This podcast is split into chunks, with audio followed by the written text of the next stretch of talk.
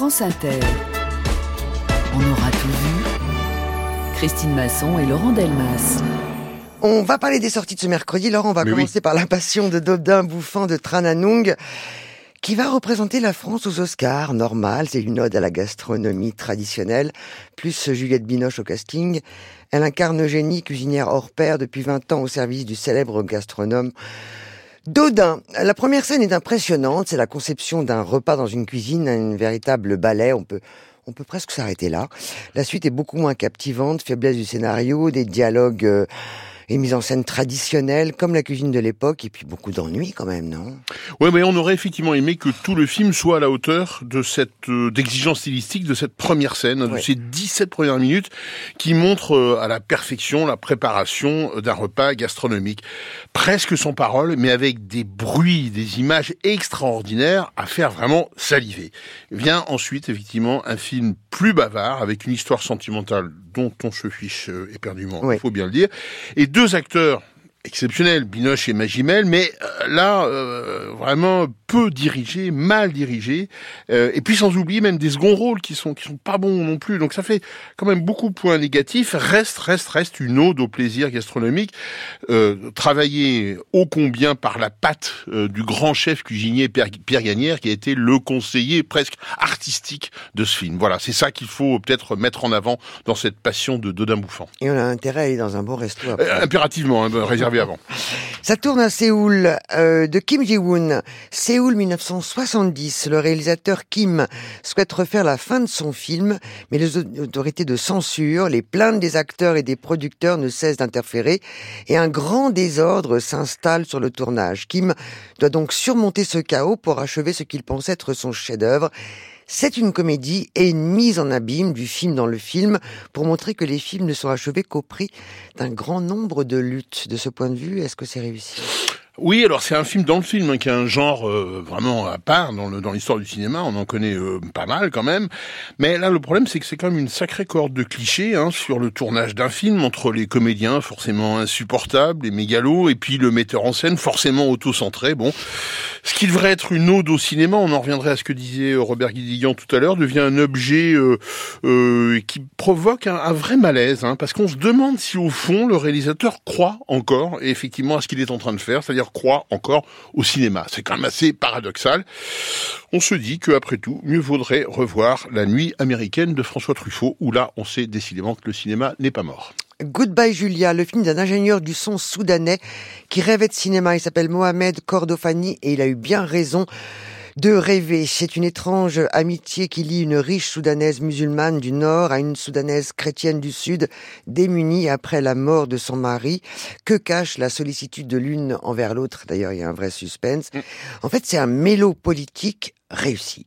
Oui, c'est un sacré pari parce que faire ce film dans un pays, le Soudan, qui est à la fois un pays sans industrie du cinéma et un pays en pleine guerre civile, c'est sacrément gonflé. Et c'est d'autant plus gonflé que, comme vous le disiez très bien, le, le réalisateur prend le pari de s'adresser assez euh, aux Soudanais, de, de, toute évidence. C'est un film qui peut et doit être vu sur place, même si on peut imaginer que c'est extrêmement difficile, mais qui s'adresse aussi à nous, c'est-à-dire qui s'adresse à un public euh, occidental, avec presque des codes hollywoodiens parfois. Je pense à l'utilisation de la musique et de la comédie musicale, qui est extrêmement maligne, le suspense, euh, vous le disiez, et en même temps un propos incroyablement et profondément très politique.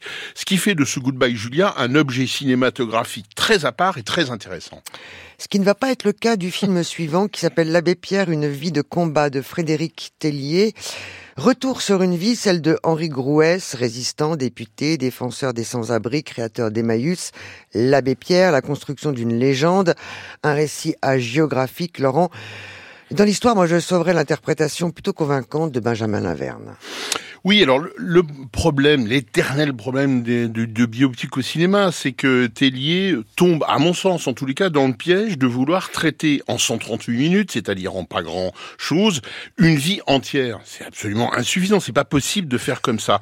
J'ai en face de moi quelqu'un qui le sait très bien, qui s'appelle Robert Guédiguian, qui avec le preneur du Champ de Mars a fait le contre-exemple parfait de ce qu'il faut faire à mon avis, c'est-à-dire se concentrer sur un moment d'une vie, en l'occurrence le crépuscule de François Mitterrand, euh, et puis de prendre un, un, acteur qui ne ressemble pas à François Mitterrand, donc qui ne fait rien dans l'imitation, mais tout dans l'incarnation.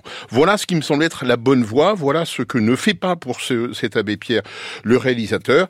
Et ben résultat, euh, on se fiche assez éperdument de ce qu'on a sous les yeux, alors que ça devrait être la grande traversée d'un destin du siècle. Pierre Feuille Pistolet de Maciek Amela, c'est un van polonais qui sillonne les routes d'Ukraine. À son bord, donc, ce réalisateur qui évacue les habitants qui fuient leur pays depuis l'invasion russe. Le véhicule alors devient un refuge éphémère, une zone de confiance et de confidence. On sait, on sait depuis, pas seulement depuis Carostami, depuis plus longtemps et depuis souvent, et souvent que le cinéma et l'espace de la voiture ont à faire ensemble. Et des belles choses, et des très très belles choses. Et ben là, ce documentaire le prouve, mais alors de façon incroyable. Le titre hein, euh, initial, enfin, le titre étranger international, c'est dans le rétroviseur. Ce qui, le résultat est absolument sidérant. On assiste à des vies qui se racontent tout en voyant défiler un paysage de guerre, hein, qui est celui de l'Ukraine. Il y a parfois du silence parce que euh, on n'a pas toujours des choses à dire, même dans ce contexte-là. Et quand la parole reprend dessus, alors là, l'émotion est submergente. Alors là, on a devant nous, enfin sous nos oreilles et sous nos yeux, des vies brisées qui se disent, qui se racontent. C'est absolument terrible. C'est une histoire d'arrachement, c'est une histoire de catastrophe, c'est une histoire de vie brisée. Il faut impérativement aller voir ce documentaire qui est proprement sidérant. Pierre Feuille Pistolet. Pourquoi ça s'appelle comme ça hein Pierre Feuille Pistolet, c'est le jeu. Le jeu, mais avec un Détourné. pistolet. Oui. Un autre doc, par la fenêtre ou par la porte de Jean-Pierre Bloch, septembre 2004, l'État privatise France Télécom et le nouveau PDG Didier Lombard pousse 22 000 de ses agents au départ volontaire. C'est la cruauté du management par les chiffres. Oui, euh, le PDG d'Orange, Didier Lombard, avait dit à l'époque, je ferai les départs d'une façon ou d'une autre par la porte ou par la fenêtre, c'était ce qu'il avait ajouté un peu plus tard. Euh, il faut mettre un point d'arrêt à cette mode de suicide, avait-il ajouté. C'est des propos absolument terribles. Et dans le film, on voit des témoignages? Oui, oui, absolument, des témoignages, mais aussi des sociologues, aussi des gens concernés. C'est pas un tract militant du tout, c'est pas ce propos-là. Ce, qui, ce que c'est, c'est une plongée absolument euh, sidérante dans un environnement économique, politique, social de cette entreprise devenue absolument folle à l'égard de ses salariés. C'est-à-dire d'une pratique de management humain qui est devenue incroyablement folle et sans s'arrêter devant euh, ce qui aurait dû être le drame absolu euh, du suicide. C'est dire si en ce moment, parce que après tout, les remises en cause du droit du travail ne se sont pas arrêtées avant-hier, hélas, eh ben, c'est dire si ce documentaire, il faut le voir, c'est une nécessité absolue, par la fenêtre ou par la porte. Oui, et on reparle de, juste parce qu'on l'a reçu la semaine dernière, de Monia Chokri et de son film Simple comme Sylvain, la rencontre d'une prof de philo et d'un charpentier, le choc des cultures. Leur amour va-t-il résister à la pression sociale? Simple comme Sylvain. Ozu la suite. Ozu la suite, euh, Carlotta continue sa rétrospective avec quatre nouveaux films, Femmes des voyous, Il était un père, Récit d'un propriétaire, Dernier caprice. Qu'est-ce qu'on peut dire euh, Rien sur Ozu, bien sûr, il faut aller le voir, point barre. Ça vous parle tous les deux? Chez l'œuvre, chez l'œuvre, chez l'œuvre, voilà, c'est tout. Barbet? Ah bah oui. Ozu et Mizoguchi, c'est pour moi les deux les deux dieux du cinéma japonais. Il y a consensus. Et puis un festival. Et puis on ira, on ah ira... oui, vous serez tous les deux dans ce festival d'ailleurs. Oui, on ira à Muret du 11 au 19 novembre au Festival international du film de Muret. Vos deux films y sont présentés en avant-première, tous les deux. Mais il y a aussi euh, le prochain film de Stéphane de Moustier, Borgo, euh, que je vous conseille. Le nouveau Shaun le Mouton. Il y a un hommage à, à Julie... Shaun Shaun Oui, un, un hommage à, à, Julie Bertuccelli, pardon. Le nouveau film de, de Wenders, le nouveau film de Catel qui les verrait. Bref, c'est à Muret qu'il faut être si on aime le cinéma. Alors maintenant, on a un petit peu de temps pour les cadeaux. Euh, pour euh, pour Robert Guédiguer, on va vous faire un cadeau. On va vous faire écouter un extrait de ce film euh, qu'on a un petit peu doublé. Si j'ai bien compris, je suis comme le personnage de Rose dans Titanic. Elle raconte son histoire et des acteurs vont jouer cette histoire. Je suis Rose, mais dans les filles d'Olpha. Ce n'est pas exactement ce qui va se passer. Tu vas jouer dans le film, comme Eya et Tassir. Il y aura aussi une actrice pour jouer ton personnage dans les scènes trop dures. Robert Guédiguian, une réponse. Le titre est dans, dans le, le sonore. Titre est dans, dans l'extrait. Robert. Non. Bon, alors les filles d'Olpha. Les filles d'Olpha, ah, du meilleur documentaire à Cannes. Euh, extraordinaire film de Kauter Benania.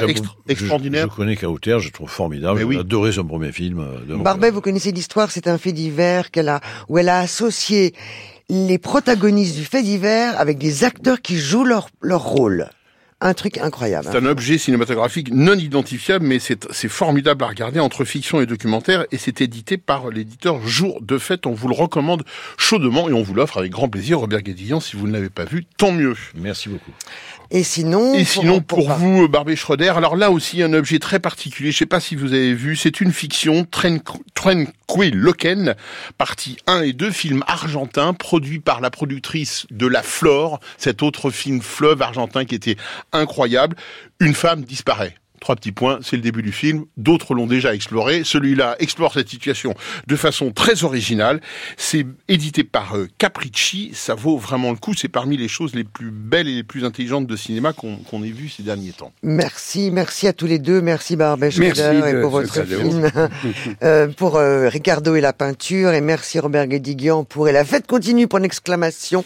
tous les deux sortis le 15 novembre.